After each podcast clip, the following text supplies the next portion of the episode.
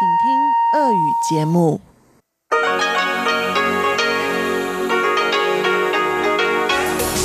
эфире Международное радио Тайваня. Здравствуйте, дорогие друзья! Вы слушаете Международное радио Тайваня. В тайбайской студии микрофона Чечена Кулар.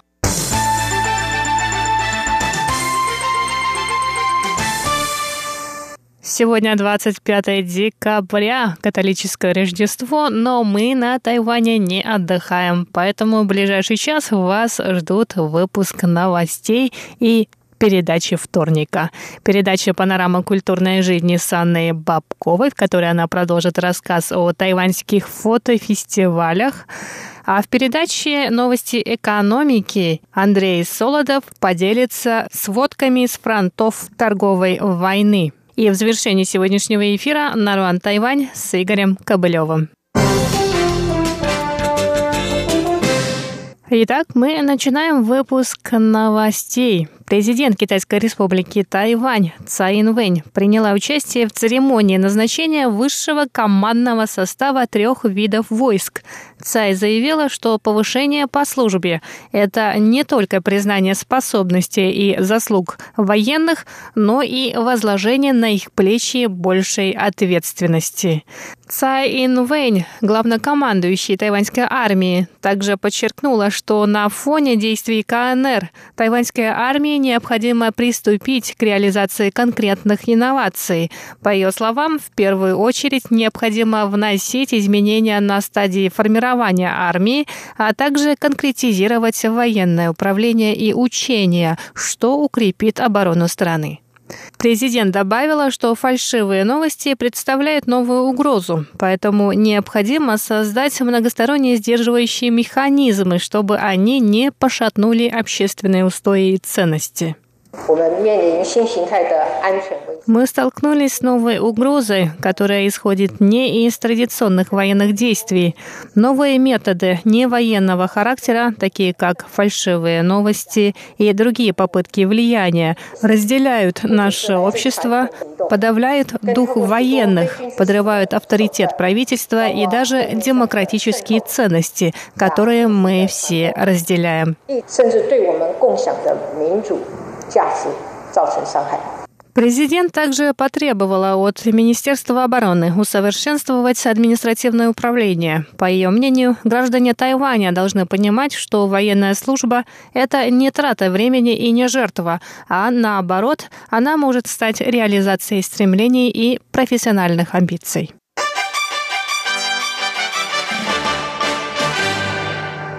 Законодательный юань Тайваня принял 25 декабря в третьем чтении закон о развитии государственных языков.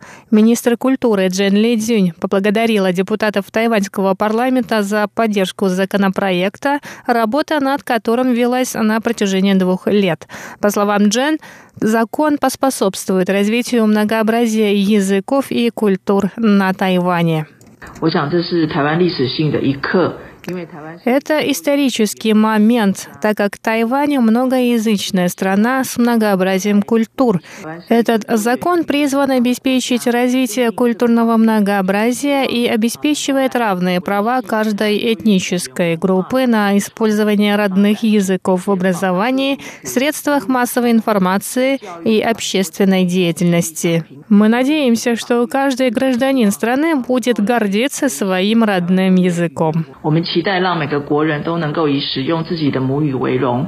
Министр культуры подчеркнул, что благодаря этому закону на Тайване будут созданы исследовательские институты и база данных. Кроме того, обучение родным языкам будет доступно каждому учащемуся, а в средствах массовой информации будет организованы каналы на разных языках. Министерство образования, в свою очередь, ведет новые учебные языковые программы в школьную систему в течение трех лет.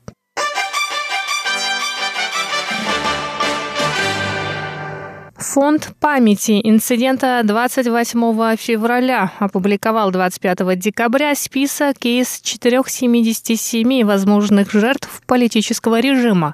В нем имена тех, кто считается без вести пропавшим, содержались под арестом или были приговорены к тюремному сроку. По словам председателя фонда Сюэхуа Юаня, этот список был составлен после проведения первичных исследований. В нем указаны имена, профессии, и адреса, а также возраст пострадавших на 1947 год.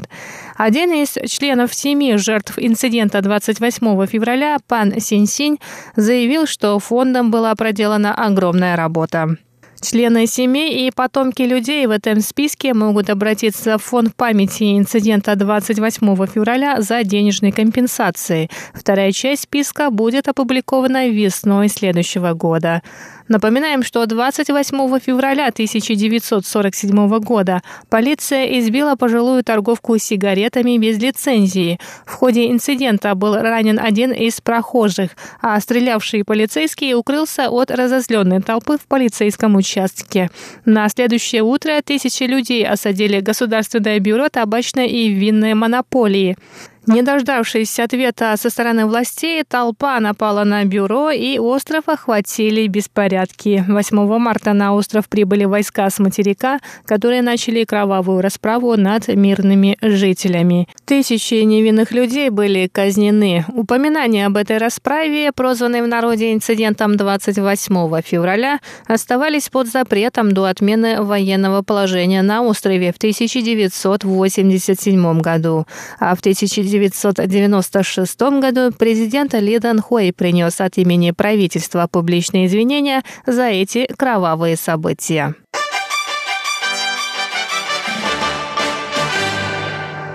Вновь избранный мэр Тайбэя КВНЖ официально вступил в должность 25 декабря. На церемонии К принес присягу и получил печать из рук вице-премьера Ши Цзюньзи. К также сообщил о кадровых перестановках в тайбэйской администрации, в которую вошли члены правящей демократической прогрессивной партии. На вопрос журналистов, означает ли это сближение независимого кандидата с правящей партией, К и ответил, что для него важны только профессиональные качества сотрудников. Днем ранее новый избранный мэр Гаусюна Хань Го Юй заявил, что шансы КВНЖ выиграть президентские выборы в 2020 году составляют 30%. Сам К, однако, поспешил приступить к своим обязанностям на посту главы Тайбэя, а на возможность участия в президентских выборах ответил, что глупец сам себе создает от хлопоты.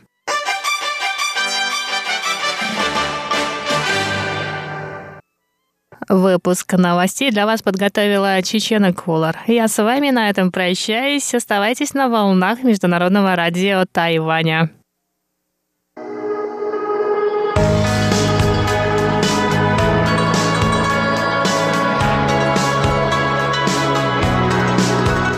Здравствуйте, дорогие радиослушатели! В эфире Международное радио Тайваня и вас приветствует ведущая Анна Бабкова. Сегодня вторник, а значит вы слушаете мою передачу «Панорама культурной жизни», в которой я рассказываю вам о тайваньской культуре, фестивалях и мероприятиях, которые проходят на острове. На прошлой неделе я начала вам рассказывать про тайваньские фотофестивали, и сегодня давайте продолжим об этом говорить.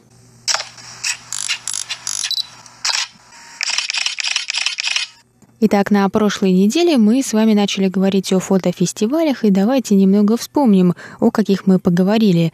Первый — это старейший фотофестиваль на Тайване, Тайбэйский международный фестиваль фотографии. Сокращенно его называют Тайбэй Фото. И он проходит на Тайване с 1990 года. Сейчас арт-директор фестиваля Кантай Шен, и он также президент сообщества фотографов китайской эстетики. Итак, Кан говорит о Тайбэй Фото. Для меня это соединение фестиваля и выставки в классическом понимании. Самое главное, чтобы он отражал суть этого города – Арт-директор фестиваля «Кан» считает, что самое главное — это развивать у детей чувство прекрасного с ранних лет, и поэтому частью фестиваля стала премия для молодых фотографов и также фотоконкурс для учеников начальной школы.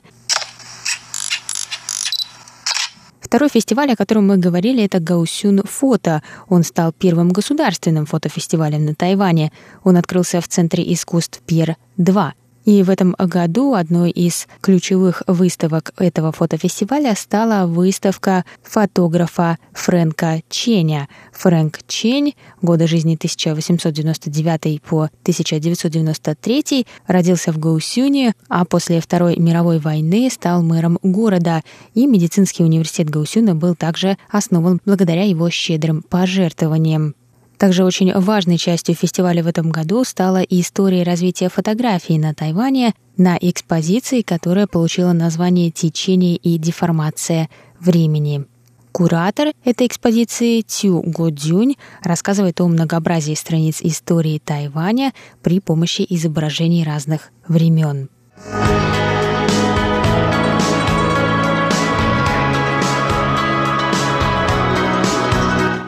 Тайнаньский международный фотофестиваль начался в середине ноября и завершится в апреле 2019 года.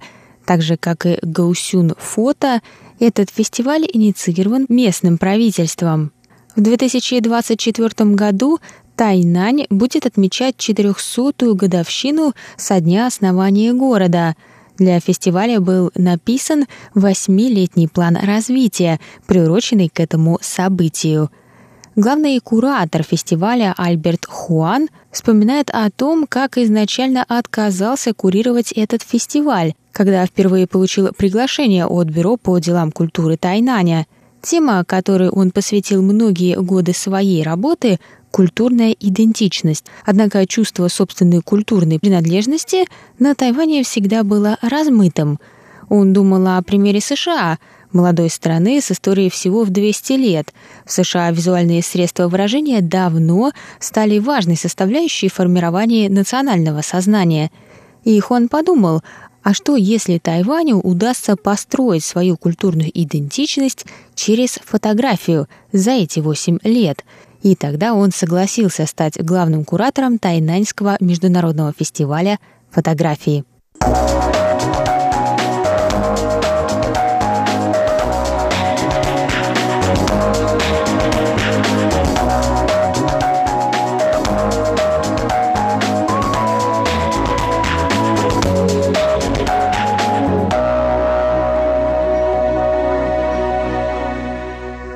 И хотя Тайнань всегда называли культурной столицей Тайваня, а именно через Тайнань на остров проникли западные техники фотографии, город, тем не менее, никогда не занимал какого-либо особенного места.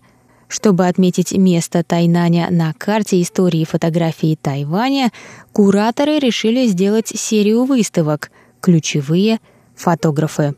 Первой значимой фигурой стала Сюй Юань Фу – годы жизни 1932 по 2018. Его работы были отмечены еще в 1988 году в книге «В поисках фотографий прошлого» Джан Джаотана. Его карьера фотографа продолжалась более 40 лет. Он снимал черно-белые и цветные кадры, делал документальные и коммерческие снимки. В 60-х он послал свои фото в японские журналы – на многие годы он посвятил себя образовательной деятельности в сфере фотографии. Он наблюдал за развитием искусства фотографии в Тайнане на протяжении всей жизни и сыграл важную роль в передаче знаний новому поколению. В конце апреля этого года в культурном парке Сяолун в Тайнане открылась первая выставка серии, которая получила название «Ключевые фотографы Сю Юальфу», эта выставка знаменовала собой начало нового этапа дискурса о фотографии в Тайнане.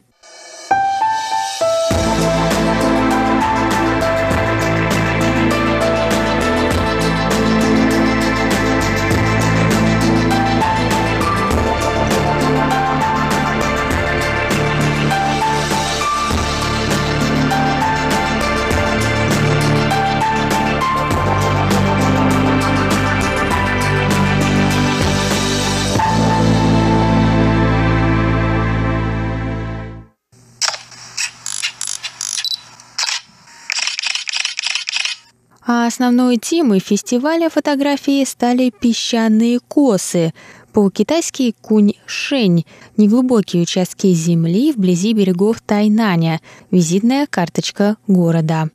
Куратор Альберт Хуан сфокусировался на работах нового поколения фотографов Тайнаня, в том числе Чен Динбао, Джуан Куньчжу и Джан Ши Фэй. Тайнань – город, в котором они выросли и на который смотрят каждый по-своему. Фестиваль также пригласил молодых творцов – которые при помощи разных средств выражения представили Тайнань в своих произведениях, потому что чувствуют с ним связь. Тайнаньский международный фотофестиваль — это платформа, я надеюсь, что фотография пройдет апробацию как вид искусства в Тайнане на этой платформе, говорит Альберт Хуан — он надеется, что благодаря фестивалю на базе различных работ на различные темы, рассказывающих о разных проблемах современности, удастся начать диалог. И неважно, это журналистская фотография, арт-фото или фото парикмахерской, для каждого найдется место на Тайнаньском фотофестивале. Шаг за шагом Альберт вырисовывает черновик плана на ближайшие 8 лет – он ищет людей, которые с помощью фотографий утверждают и познают собственную культурную принадлежность. Он хочет создать фотоэкосистему. Как он говорит, росток взойдет только если есть экосистема. Это будет непросто, но мы попробуем.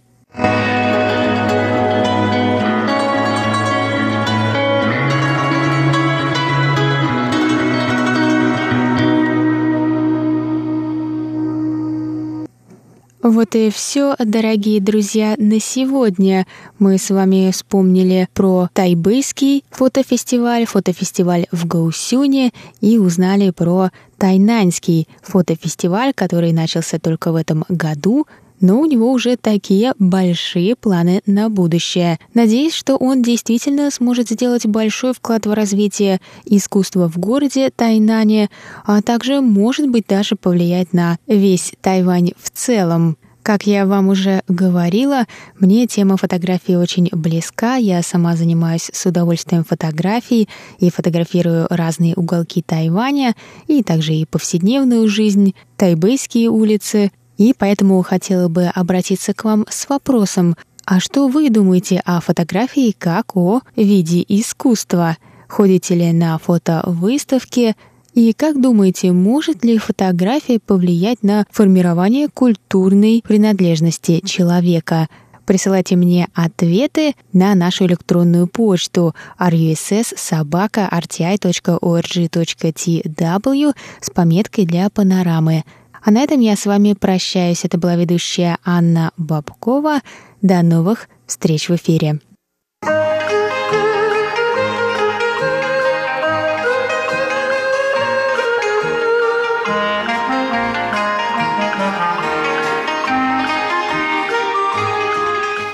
Здравствуйте, дорогие слушатели Международного радио Тайваня. В эфире еженедельная передача из рубрики «Новости экономики». У микрофона ведущий передачи Андрей Солодов. Китайский суд постановил запретить компании Apple продавать семь моделей айфона на территории КНР. Причиной этого является продолжающийся патентный спор между Apple и поставщиком микросхем Qualcomm.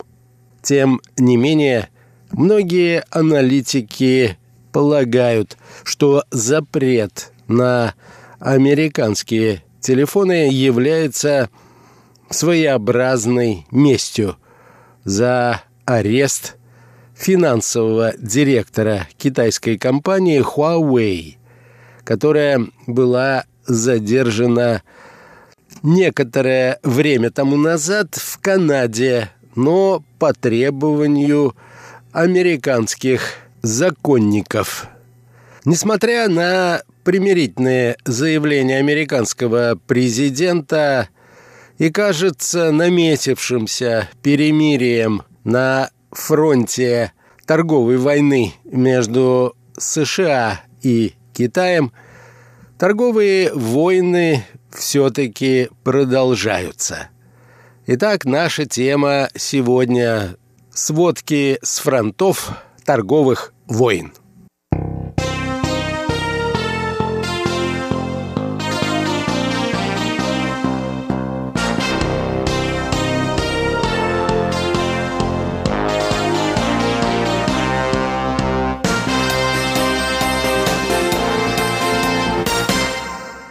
Судья в КНР наложил запрет на продажу в Китае семи моделей смартфонов Apple.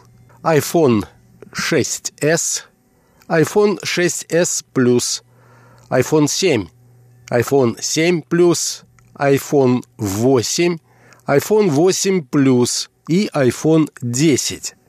Сообщается, что американская компания нарушила патентные права производителя процессоров и микросхем Qualcomm, что и привело к изъятию этих гаджетов из продажи в Китае. Противостояние Qualcomm и Apple началось в январе 2017 года с иска против производителя чипов на 1 миллиард долларов. По мнению Apple, ее партнер и поставщик компонентов для телефонов злоупотребляет своим положением на рынке, создавая невыносимые условия лицензирования патентов. В апреле ответчик подал встречный иск против компании Apple – обвинив ее в нарушении патентных прав. В настоящее время Apple планирует подать апелляцию на решение суда и добиться его отмены. Попытка Qualcomm ввести запрет на нашу продукцию – это еще один отчаянный шаг со стороны компании, чьи незаконные действия – расследуют регуляторы по всему миру, заявляют в Apple. Все модели iPhone остаются доступными для наших китайских покупателей. Qualcomm заявляет о трех патентах, которые они никогда не получали ранее, включая тот, который уже был признан недействительным мы будем использовать все имеющиеся у нас юридические возможности для того, чтобы отстоять справедливость своей позиции. Об этом говорилось в официальном заявлении компании Apple.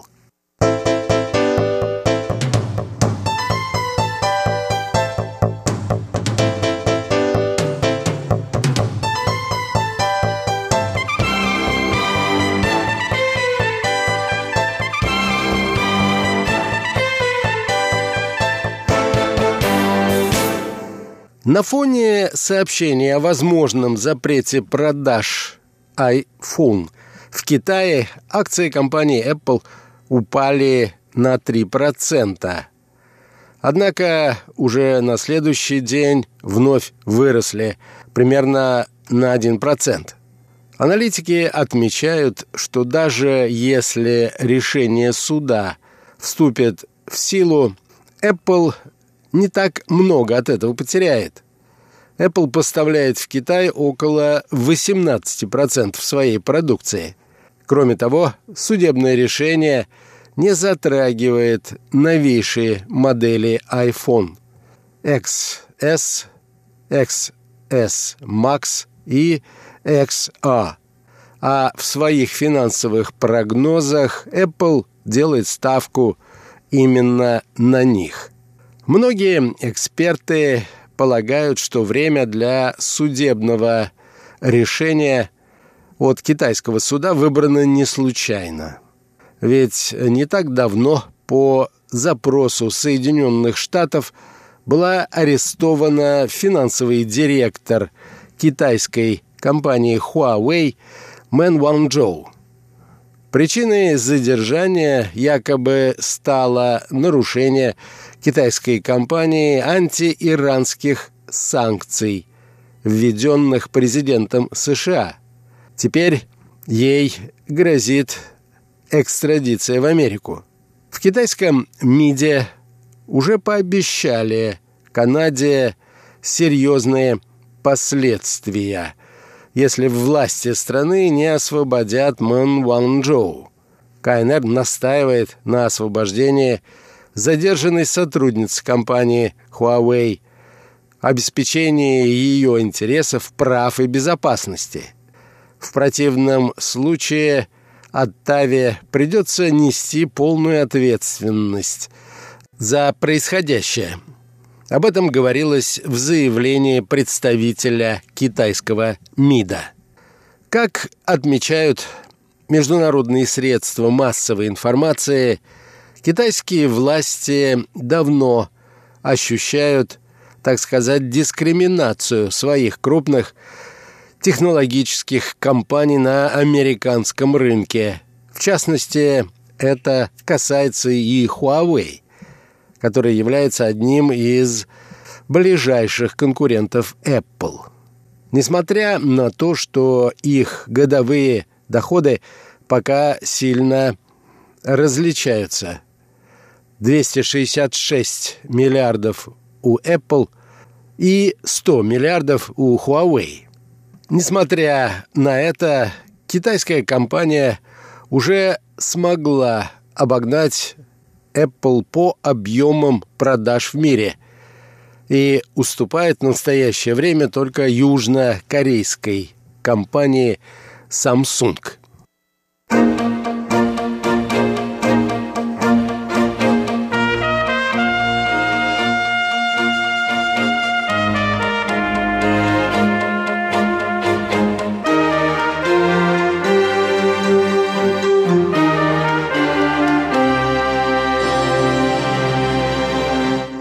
Несмотря на то, что не установлена прямая связь между арестом Мэн Ванчжоу и запретом продаж iPhone в Китае, судебное решение по делу Qualcomm очень напоминает скрытую угрозу.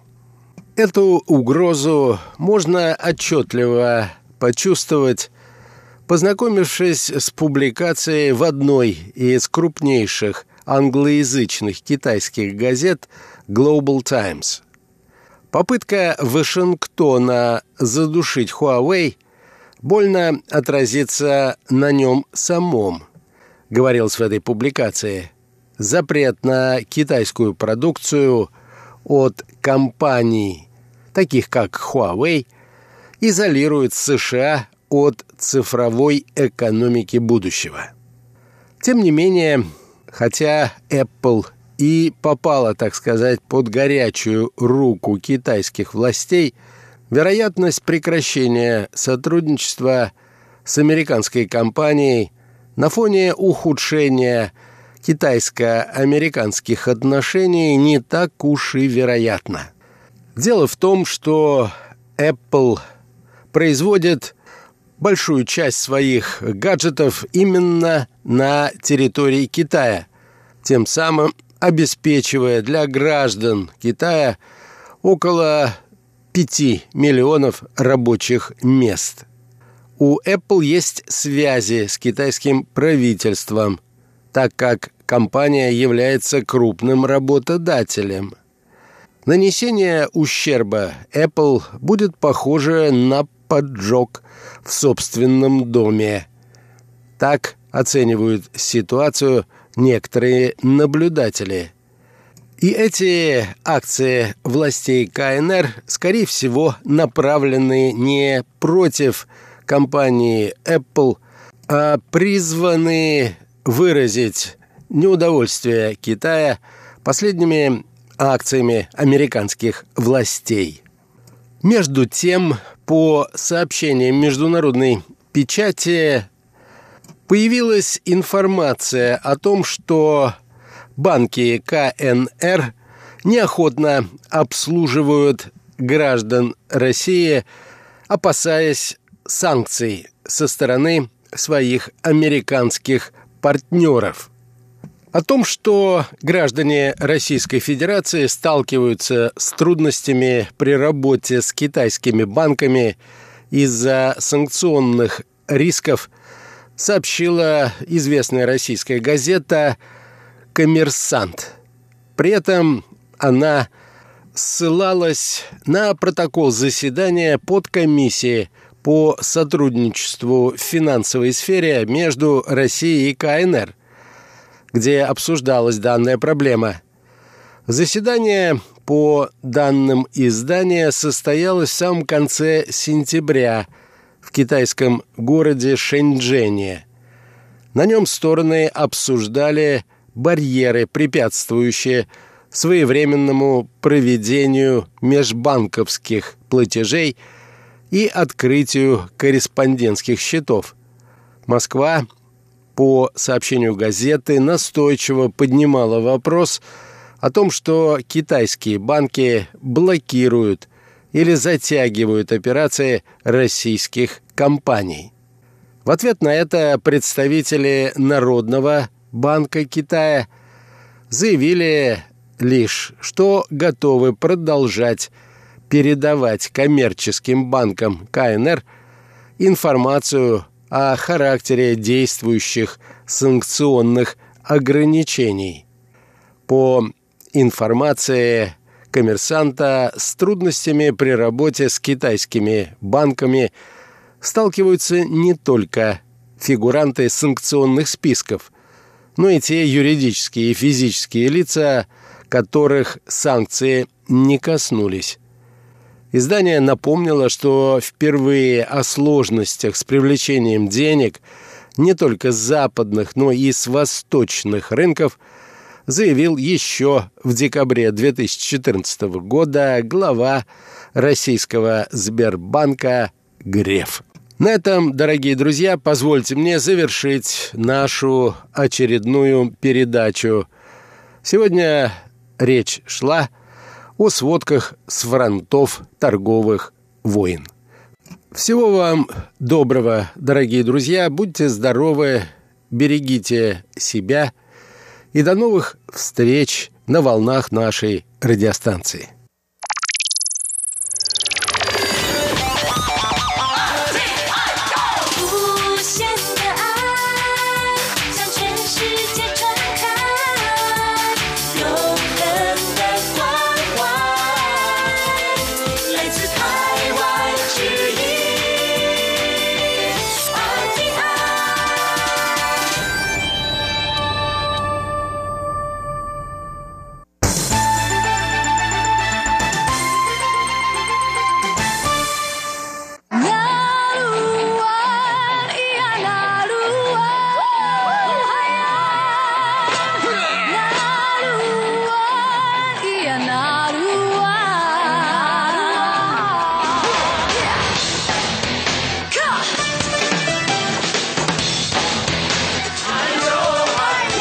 Добрый вечер, дорогие радиослушатели. В эфире передача «Нурань Тайвань» и с вами ее ведущий Игорь Кобылев. В этом выпуске я хочу представить вашему вниманию еще одну певицу пуюмского происхождения. Это старшая сестра певицы Дядя, про которую я рассказывал вам в прошлых двух выпусках. Ее зовут Самингад, что в переводе с языка Пуюма означает «бесподобная». Как ее сестра, она родилась в уезде Тайдун от отца из народности Бунун и матери народности Пуюма.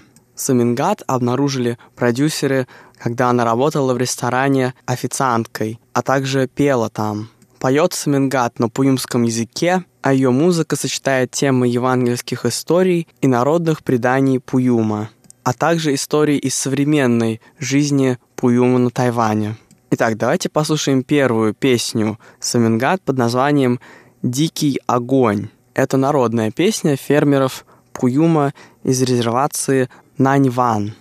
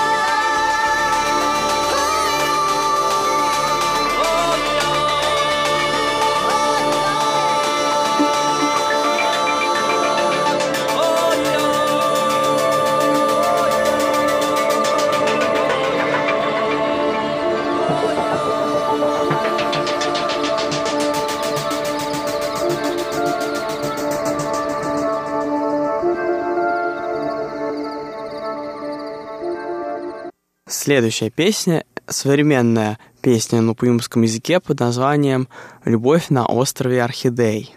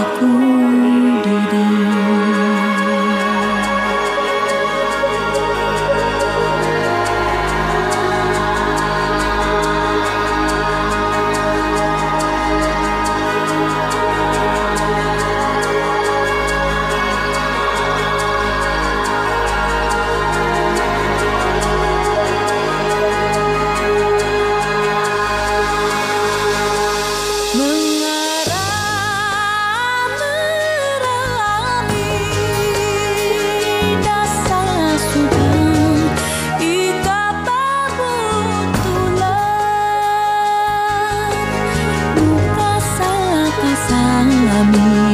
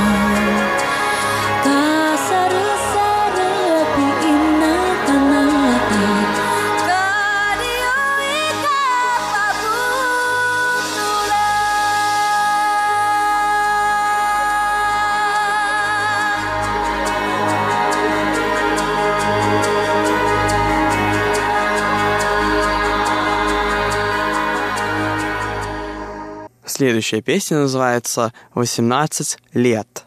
Это традиционная песня народа Пуйма на резервации Наньван. Эту песню люди старшего поколения поют вместе с молодыми пуюмцами, готовыми пройти обряд инициации во взрослую жизнь.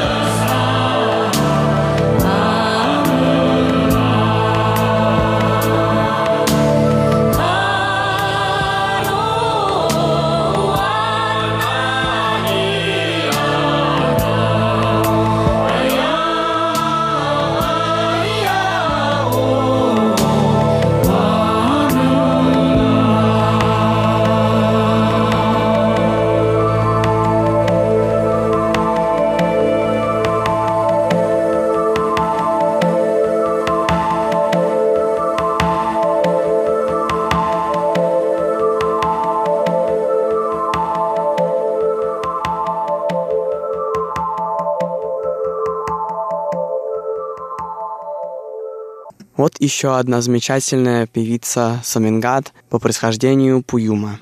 И на этом наш сегодняшний выпуск подошел к концу. Спасибо, что оставались с нами на волнах Международного радио Тайваня. Это была передача «Нуруань Тайвань», и с вами был ее ведущий Игорь Кобылев. Всего хорошего и до встречи на следующей неделе.